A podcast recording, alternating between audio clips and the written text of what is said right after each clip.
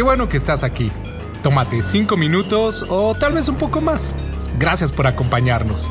Comenzamos en 3, 2, 1. Esto es Neos México.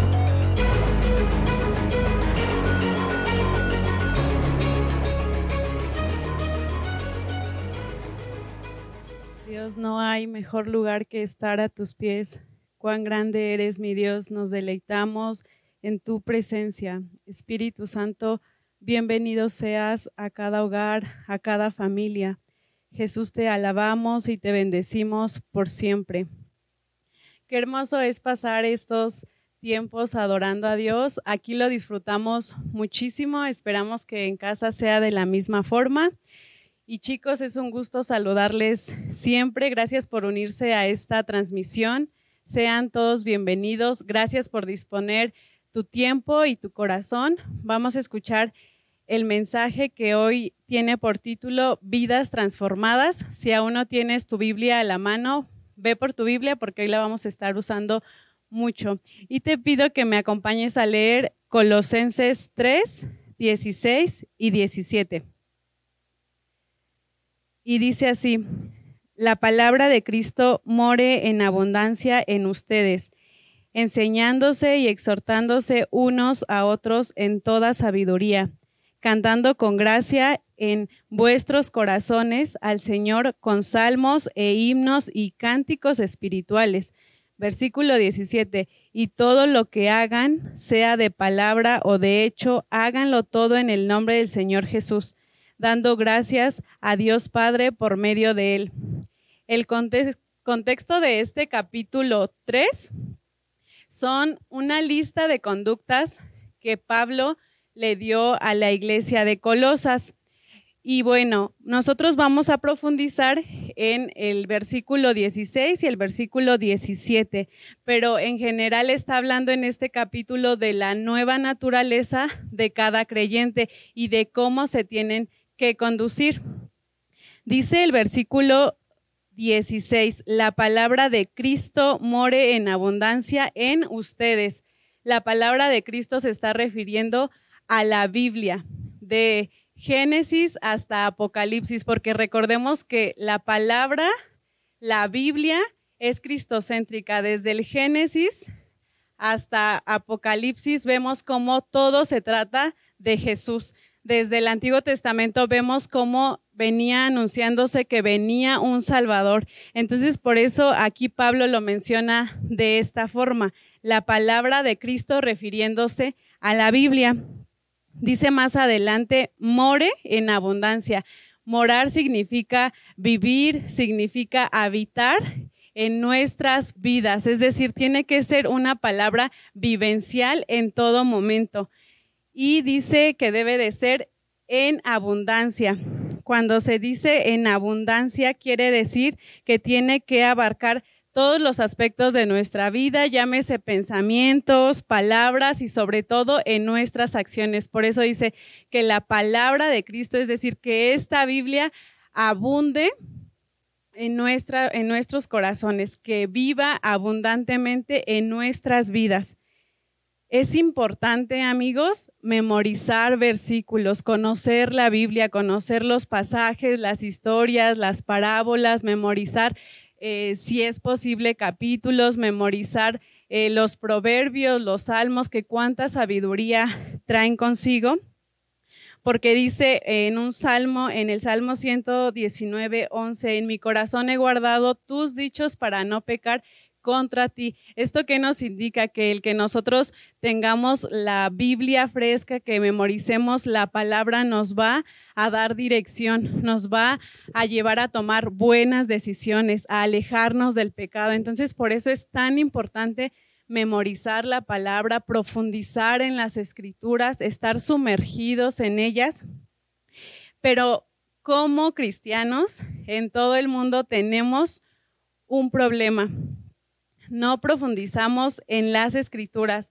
Tenemos ese problema de solamente leer por leer el versículo del día, pero no profundizar en ellas. Hubo un estudio en Estados Unidos donde eh, se entrevistó a 40 mil personas. Y el objetivo de este estudio era que eh, se diera a conocer qué tan importante es leer la Biblia y con qué frecuencia eh, se estaba leyendo. Entonces, eh, lo que se arrojó en estos resultados fue que cuando las personas leen la Biblia una vez a la semana, que por lo regular es cuando eh, ves la transmisión o cuando vienes el día domingo y el predicador te dice, abran su Biblia en tal versículo y les explica el mensaje y después la cierras y en toda la semana no lees la Biblia, dice que los resultados de solamente abrir tu Biblia una vez a la semana son insustanciales. O sea, no hay ninguna, ningún resultado en ninguna área importante de nuestra vida si tú la lees dos veces a la semana, también los resultados son insustanciales, pero si tú lees la palabra tres veces a la semana, por ahí en el mapa hay una señal, pero aquí va lo importante de este estudio y lo que arrojó. Cuando estas personas eh, leyeron la Biblia cuatro veces a la semana, ocurrió algo sorprendente, porque Inmediatamente hubo un cambio exponencial, hubo cambios radicales y los resultados fueron estos. Las personas que se sentían solas al leer la Biblia cuatro veces a la semana bajó en un 30% y esto está ocurriendo muchísimo en este tiempo de pandemia que nos vimos obligados a estar en casa encerrados y que muchos batallamos con ansiedad, con depresión, con la tristeza, con sentirnos solos, que nadie te entendía, que nadie podía comprender lo que estabas pasando. Bueno, si, si lees la Biblia cuatro veces a la semana, según este estudio, el sentirte solo, el sentirte triste baja el 30%. Si tienes problemas de ira, de enojo, si tu debilidad es siempre airarte y molestarte rápidamente, bajaba en un 32%. Si había amargura en el matrimonio, en tus relaciones con tus padres, con tus hijos, con tu esposo, con tu familia, bajaba en un 40%. Si lo tuyo es a lo mejor batallar en el alcoholismo, en drogadicción, baja en un 57%. O sea, si la lees cuatro veces a la semana, esto disminuye. Y si, si a lo mejor dices, yo la verdad lo que he sentido en este tiempo ha sido eh, un enfriamiento espiritual, me he estancado espiritualmente, siento que no avanzo, siento que estoy solamente aquí y que no doy ni un paso hacia adelante, tampoco hacia atrás, pero siento que no estoy avanzando. Dicen que esto cambia exponencialmente cuando lees tu Biblia y, eh, baja en un 60%. Ahora, compartir tu fe con los demás, es decir, cuando tú vas con tu vecino o con un familiar y le dices, mira, te comparto mi testimonio, Dios me ha sanado, Dios ha hecho esto en mi vida, el que tú hables con los demás de lo que Dios está haciendo da una confianza en la palabra de Dios y tu fe aumenta hasta en un 200%. Ahora, disipular a otros, y no estoy hablando de multitudes, con que disipules a una persona, con que le dediques tiempo y le estés, le estés dando seguimiento, aumenta tu fe en un 230%. Ahora, ¿qué podemos eh, rescatar de este estudio, que es importante que como creyentes, que como hijos de Dios, estemos escudriñando la palabra. Es importante que la palabra more, que la palabra viva en abundancia en nuestros corazones, que la llevemos no solamente a memorizar y a llenarnos de conocimiento, porque es importante, pero va más allá, es llevarla a obras, es llevarla a acciones va a cambiar totalmente la atmósfera, el ambiente que estamos viviendo, si estás batallando con miedos, con inseguridades, con falta de identidad, si piensas que nadie te entiende, si estás batallando en el área de algún pecado que, que dices, no puedo salir de esto, lee la palabra. Esta palabra es la verdad. Esta palabra te va a dar identidad, te va a dar seguridad, te va a dar descanso, vas a hallar paz y tranquilidad y cambios van a empezar a suceder, porque los cambios van a comenzar a suceder desde lo interior y en el exterior lo vas a ir experimentando. Como cristianos tenemos una gran responsabilidad de profundizar en las escrituras y, no solamente leer por leer, sino profundizar, sino escudriñar en la palabra. Tenemos que amar este libro, porque este libro transforma nuestras vidas. Y te pido que me acompañes a leer Segunda de Timoteo 3:16.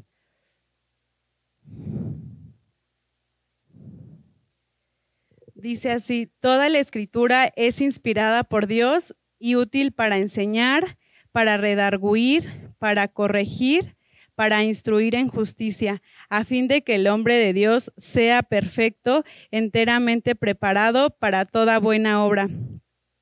Dice el versículo 16 que la palabra de Dios es útil para enseñar y nos es útil también para redarguir cuando nosotros estamos saliéndonos del camino, cuando estamos tomando decisiones fuera de la voluntad de Dios, la palabra de Dios nos redarguye. A través de la palabra, Dios nos corrige, Dios nos instruye para tomar decisiones correctas dentro de su voluntad. La palabra de Dios se vuelve un espejo para todos nuestros errores, para todas las faltas, para todo lo que aún necesitamos cambiar. La palabra de Dios es nuestra guía para ir por el camino correcto. Y una vez que nosotros somos expuestos en nuestras faltas, en nuestros errores, y, lo vamos corrigiendo y lo vamos cambiando y vamos eh, transformando los malos hábitos en buenos hábitos, bueno, pues ahora podemos exhortar a los demás podemos decir, amiga, date cuenta, lo que estás haciendo no es correcto. Mira, la palabra de Dios dice y comenzar a exhortar, a animar a las personas que vemos que se están saliendo del camino. Es tan edificante que nosotros exhortemos a los demás, es tan edificante que nosotros vayamos con el de al lado y le digamos, ¿sabes qué? Por ahí no va la verdad es que esto que estás haciendo va a traer consecuencias a tu vida. Lo que estás haciendo son eh, va totalmente en contra de la voluntad de Dios o, ¿por qué no? Lo que estás viviendo son las consecuencias de no haber tomado en cuenta a Dios. Pero mira, hay esperanza, en Dios hay esperanza y Dios te puede perdonar y Dios puede restaurar y Dios puede hacer algo bueno de todo esto que estás viviendo. Siempre es bueno exhortar, pero también animar a la persona. Y para que tengamos más claro este ejemplo de cómo tenemos que exhortar a las personas, porque es bíblico que tenemos que exhortarnos como iglesia, pero también tenemos que hacerlo con los principios bíblicos y para que quede un poquito más claro de cómo tiene que ser y tengamos una buena base al momento de ir y dirigirnos con nuestros amigos, con nuestros padres, con nuestros hijos, con nuestro esposo y hacerlo de una manera que edifique a la otra persona.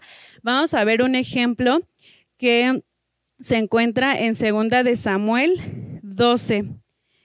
Es la historia del profeta Natán con el rey David, que es cuando va a exhortar a el profeta Natán al rey David por el pecado que cometió. Y bueno, para más o menos ubicarlos en esta historia que todos hemos leído, que probablemente previamente ya la has escuchado, es la historia del rey David con Betsabé y, y el esposo de Betsabé que era Urias elitita.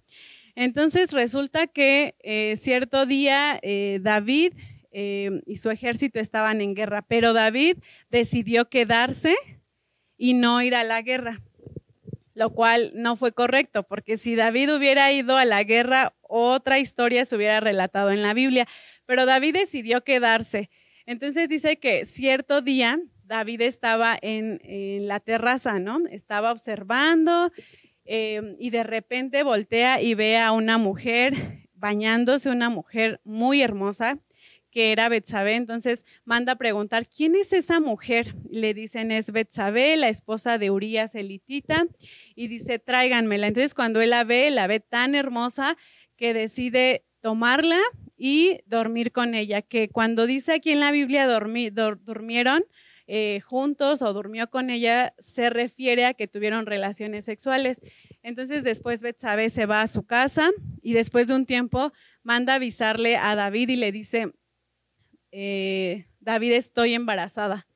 Y entonces David, con la vergüenza, con todo este estrés de, las consecuencias de sus acciones, muy malas acciones, por cierto, eh, empieza a planear cómo zafarse del problema, cómo evitar la vergüenza pública. Entonces manda a llamar al esposo de Betsabé.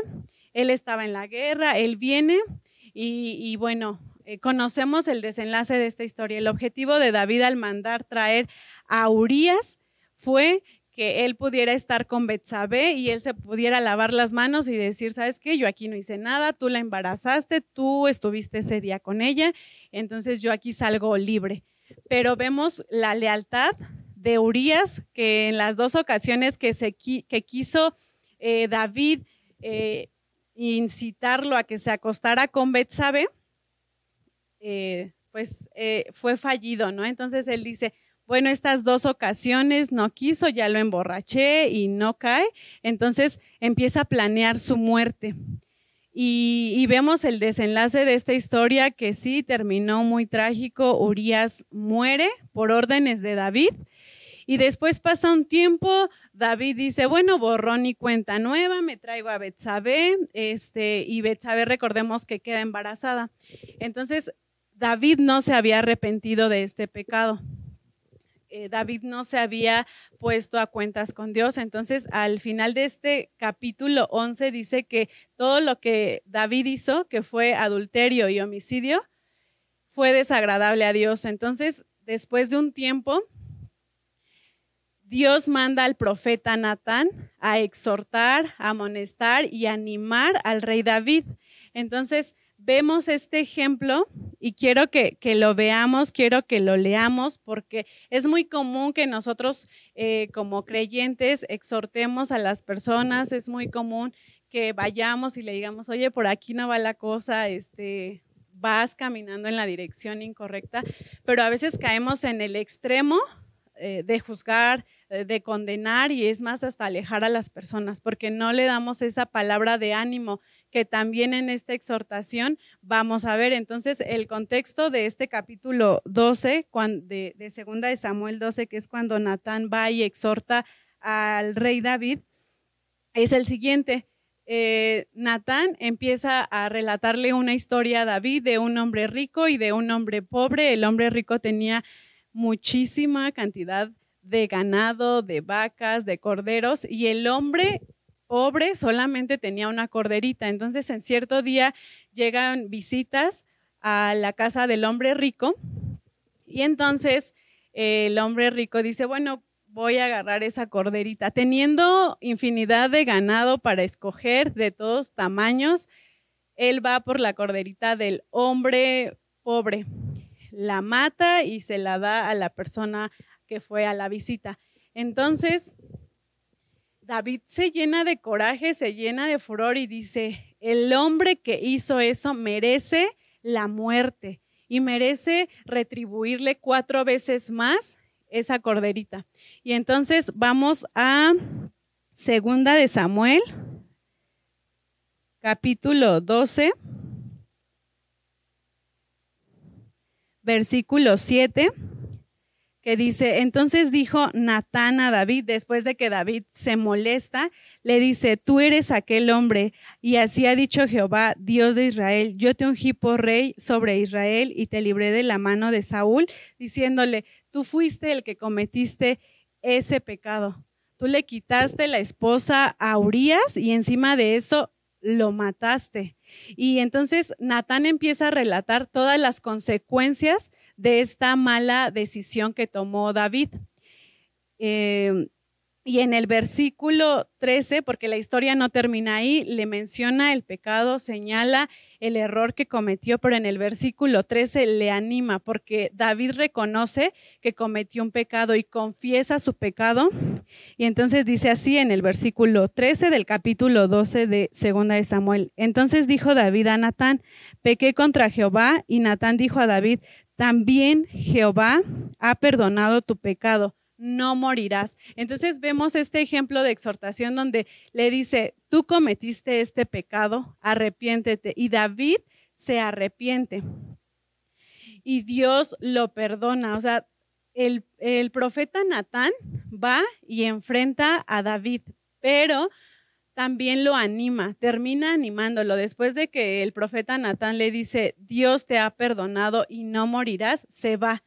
Sea, no se va sin antes animarlo, sin antes darle una palabra de, esperanza. Y eso es lo que hoy quiero compartir contigo, que es muy saludable y que es muy bueno exhortarse los unos a los otros, pero siempre hacer, haciéndolo bajo estos principios. Exhorta, anima, habla con tus amigos, con tus líderes, con tu familia, pero siempre anímales, dales una palabra de esperanza, dile que en Dios hay esperanza, en Jesús hay perdón de pecados y que Dios puede restituir, puede cambiar esa situación que están viviendo. Y bueno, más adelante dice que el rey David, una vez que reconoció su pecado, escribió el Salmo 51, que es un salmo muy conocido y que probablemente ya lo has leído. Eh, si no lo has leído en casa, te voy a dejar de tarea que lo leas. Es un salmo donde David está pidiendo perdón y misericordia por el pecado que cometió con Betsabé y con su esposo Urias.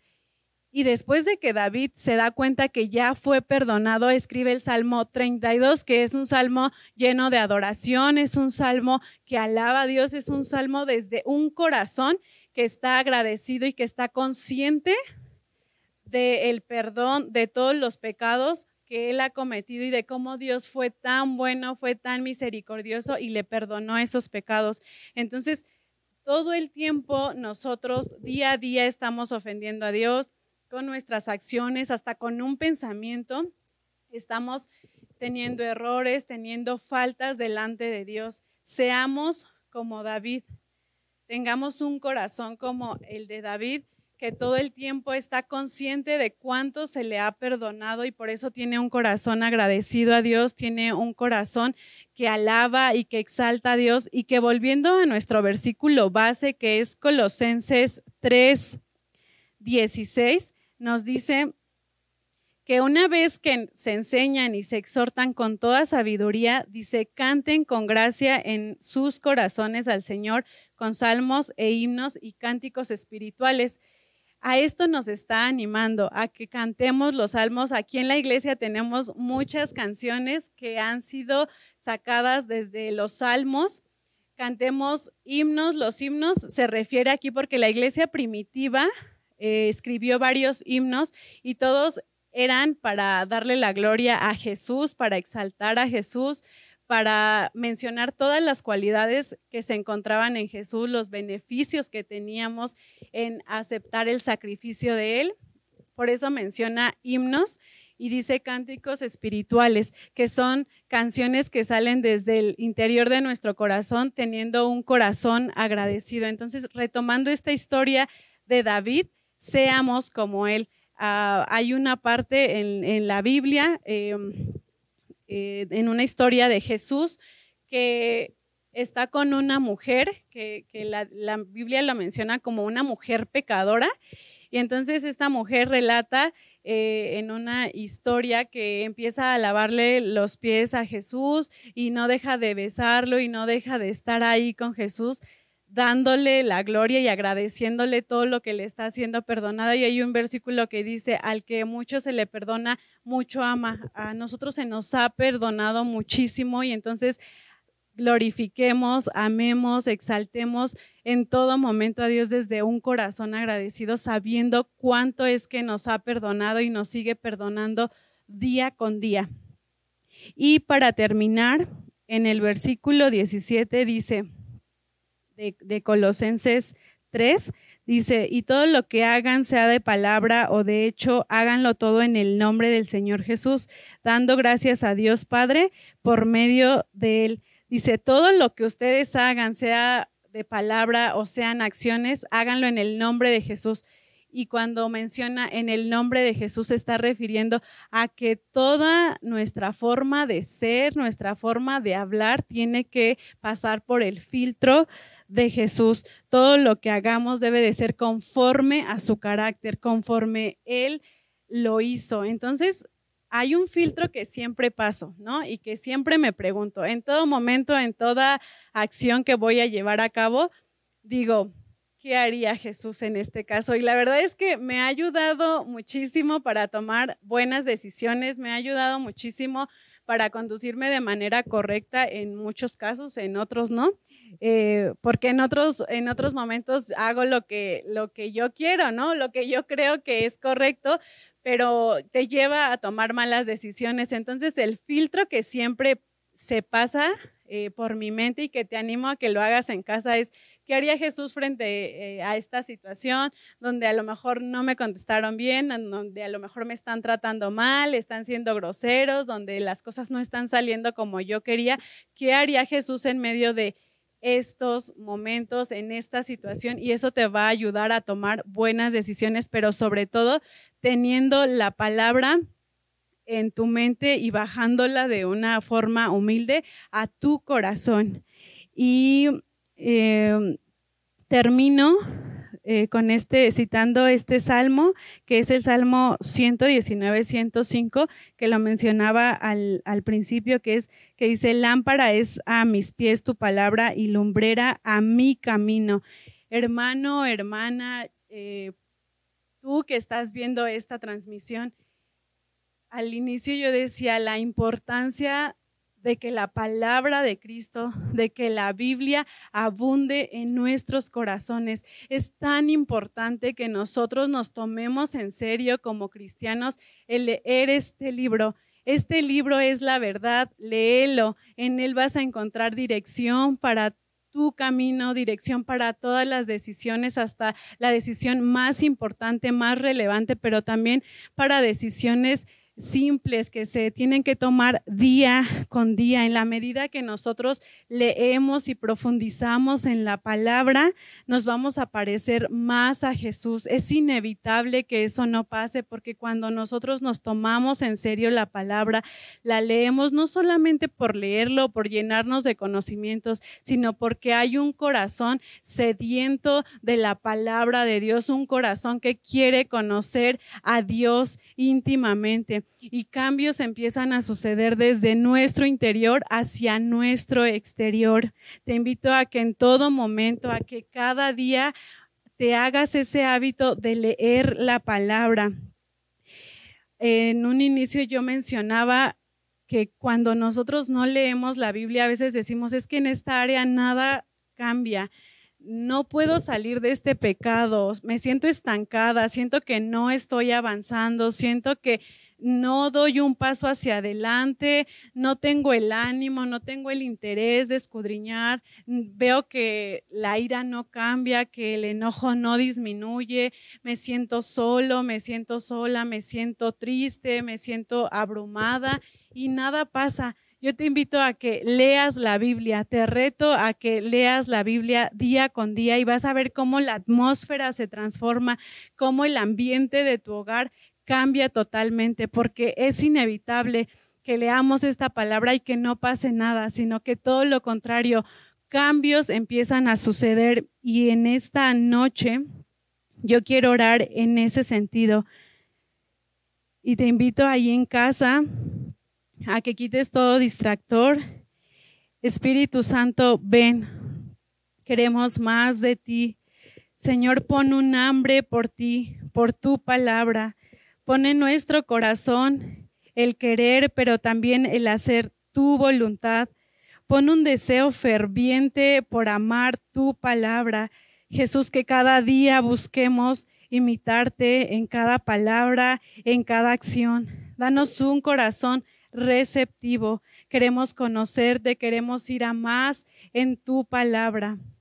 Y si tú estás escuchando este mensaje por primera vez, si tú nunca habías escuchado de Cristo y probablemente te identifiques con la historia de David que pecó, pero que también reconoció su pecado y confesó su pecado, si probablemente habías venido a la iglesia, pero te has alejado, quiero guiarte en una oración. Si tú quieres conocer a Cristo, si tú quieres invitarlo a que viva en tu corazón, te pido que repitas esta oración.